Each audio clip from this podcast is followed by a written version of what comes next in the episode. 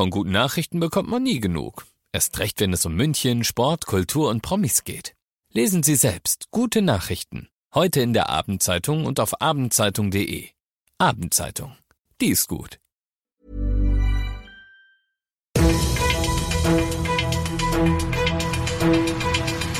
95 5 Charivari, das München Briefing, Münchens erster Nachrichtenpodcast. Christoph Kreis und diesen Themen. Nach dem schrecklichen S-Bahn-Crash in Schäftlarn bleibt die Frage nach dem Warum und Ministerpräsident Söder verkündet weitreichende Lockerungen ab Donnerstag. Schön, dass du bei dieser neuen Ausgabe wieder reinhörst in diesem Nachrichtenpodcast. Da erzähle ich dir jeden Tag innerhalb von fünf Minuten alles, was in München heute so wichtig war. Das gibt's dann jederzeit und überall, wo es Podcasts gibt und immer um 17 und 18 Uhr im Radio. Wie wie konnte es zu diesem Unglück kommen? Das ist die Frage, die die Menschen in und um München heute am Tag nach dem Frontalcrash zweier S-Bahnen in Schäftlarn vor allem beschäftigt. Unser Charivari München Reporter Olli Luxemburger war selbst am Unfallort und heute den ganzen Tag in Kontakt mit der Polizei, mit der Bahn, mit dem technischen Hilfswerk und mit jedem, der an den laufenden Ermittlungen zur Unfallursache irgendwie beteiligt ist. Luxi, was weiß man denn bisher schon? Ja, wie immer gibt es nach solchen Unglücksfällen ganz schnell verschiedene Theorien und Spekulationen. Allerdings Innenminister Hermann hat bereits jetzt die Aussage getätigt in einem Zeitungsinterview, dass man technische Probleme, also ein technisches Versagen ausschließen könne, was im Umkehrschluss nichts anderes heißt, als dass es menschliches Versagen war. Die Bildzeitung zum Beispiel will erfahren haben, dass einer der Lokführer ein rotes Haltesignal überfahren hat. Die Polizei dagegen sagt, man müsse erst warten, bis die beiden schwer verletzten Lokführer vernommen werden können und das ist bisher noch nicht möglich gewesen. In Sachen Ursache tut sich heute also nichts mehr, aber die Politik nimmt heute natürlich einerseits Anteil und fordert andererseits Konsequenzen aus diesem Unfall. Welche sind das? Oberbürgermeister Reiter hat sich zunächst mal betroffen gezeigt und vor allen Dingen den Hinterbliebenen des 24-jährigen Todesopfers sein Mitgefühl ausgedrückt. Er sagte dann aber auch gleichzeitig, sowas dürfe nicht mehr vorkommen, das darf nicht passieren. Diese eingleisigen Strecken sind einfach gefährlich und man müsse schauen, dass die verschwinden und zweigleisig ausgebaut werden, was nicht so ganz einfach sein wird, denn wir haben im Münchner S-Bahn-Netz 100 Kilometer mit eingleisigen Strecken. Also da muss dann das Land Bayern kräftig Mittel zur Verfügung Verfügung stellen, dass nicht nur immer geredet wird nach solchen Unfällen, sondern auch mal diese eingleisigen Strecken verschwinden. Danke, Luxi. Die fragliche Strecke der S7, die bleibt übrigens auch heute noch gesperrt. Frühestens morgen wird's losgehen können mit den Bergungsarbeiten, denn erstens sind die Ermittler noch nicht durch, damit den Unfallort zu inspizieren und zweitens braucht's einen Spezialkran, um die Wracks der beiden S-Bahnen zu trennen und von den Schienen zu heben und der muss extra aus Hessen kommen. Weiter wird's also erstmal nur einen Schienenersatzverkehr mit Bussen geben. Alle weiteren Infos darüber, was man schon weiß am Tag danach und was nicht über den schlimmen S-Bahn-Unfall von Schäftlang gibt's auf charivari.de für dich.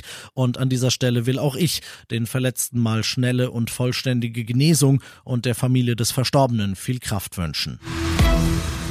Du bist mittendrin im München-Briefing und nach dem ersten großen München-Thema schauen wir auf das große Thema, das Deutschland und die Welt weiterhin in Atem hält, nämlich den Ukraine-Konflikt. Bundeskanzler Scholz war heute in Moskau und hat sich dort mit Russlands Präsident Putin unterhalten.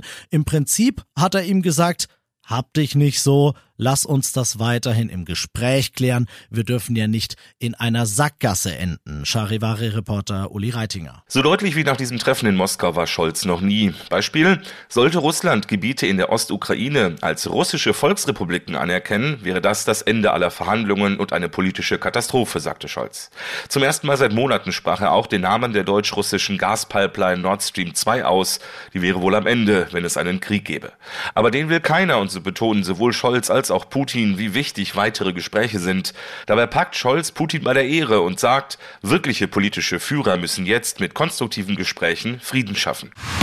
Und das noch zum Schluss. Wir können heute feststellen, dass der Höhepunkt wohl von Corona erreicht ist. Wir haben seit Tagen eine seitwärts bzw. leicht sinkende Bewegung, gerade im Vergleich zur Vorwoche. Die Krankenhauszahlen sind weitgehend stabil, hat uns der Gesundheitsminister ausdrücklich berichtet. Omikron ist de facto einfach viel weniger gefährlich, als es in vorherigen Corona-Zeiten war. Und deshalb findet unser Ministerpräsident Söder, den wir gerade gehört haben, ist es Zeit, in den Ausstieg einzusteigen und hat neue Lockerungen verkündet, die ab Donnerstag in Kraft treten und bei denen, das kann man glaube ich so sagen, für jeden was dabei ist. Denn im Prinzip ist es so, überall wo 2G plus ist, geht's auf 2G Überall, wo 2G ist, geht's auf 3G. Außerdem fallen im privaten Bereich zumindest für alle Geimpften und Genesenen sämtliche Kontaktbeschränkungen weg. Da galt ja bisher immer noch die 10-Personen-Grenze. Söder hat außerdem angekündigt, dass er morgen bei der Ministerpräsidentenkonferenz noch was in Sachen Reisebeschränkungen für die Faschingsferien bewegen will. Und nach Fasching, hat er gemeint, könnten dann sogar Clubs und Diskos wieder öffnen. Alle weiteren Infos für dich auch da auf charivari.de. Ich bin Christoph Kreis. Mach dir einen schönen Feierabend. 95.5 Charivari, das München Briefing, Münchens erster Nachrichtenpodcast. Die Themen des Tages aus München gibt es jeden Tag neu in diesem Podcast. Um 17 und 18 Uhr im Radio und überall da, wo es Podcasts gibt, sowie auf charivari.de. Even when we're on a budget, we still deserve nice things. Quince is a place to scoop up stunning high-end goods for 50 to 80% less than similar brands. They have buttery soft cashmere sweaters starting at $50, luxurious Italian leather bags, and so much more.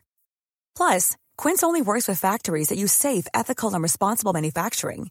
Get the high-end goods you'll love without the high price tag with Quince. Go to quince.com/style for free shipping and 365-day returns.